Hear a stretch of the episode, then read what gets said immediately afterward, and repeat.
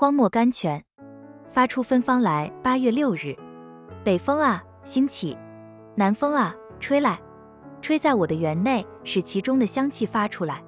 圣经雅歌四章十六节。我们先把这节圣经的意义看一看。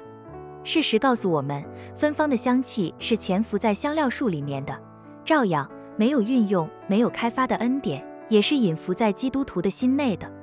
有时候，神用猛烈的狂风来试炼他的孩子们，为的是要开发隐伏的恩典。火把烧得最旺的时候，是将它晃动的时候；桂木气味最香的时候，是将它投入火中焚烧的时候。照样，一个基督徒最丰富的灵命。也是在各种苦难和试炼下挣扎出来的，一个压伤的心才会发出神所爱闻的芬芳来。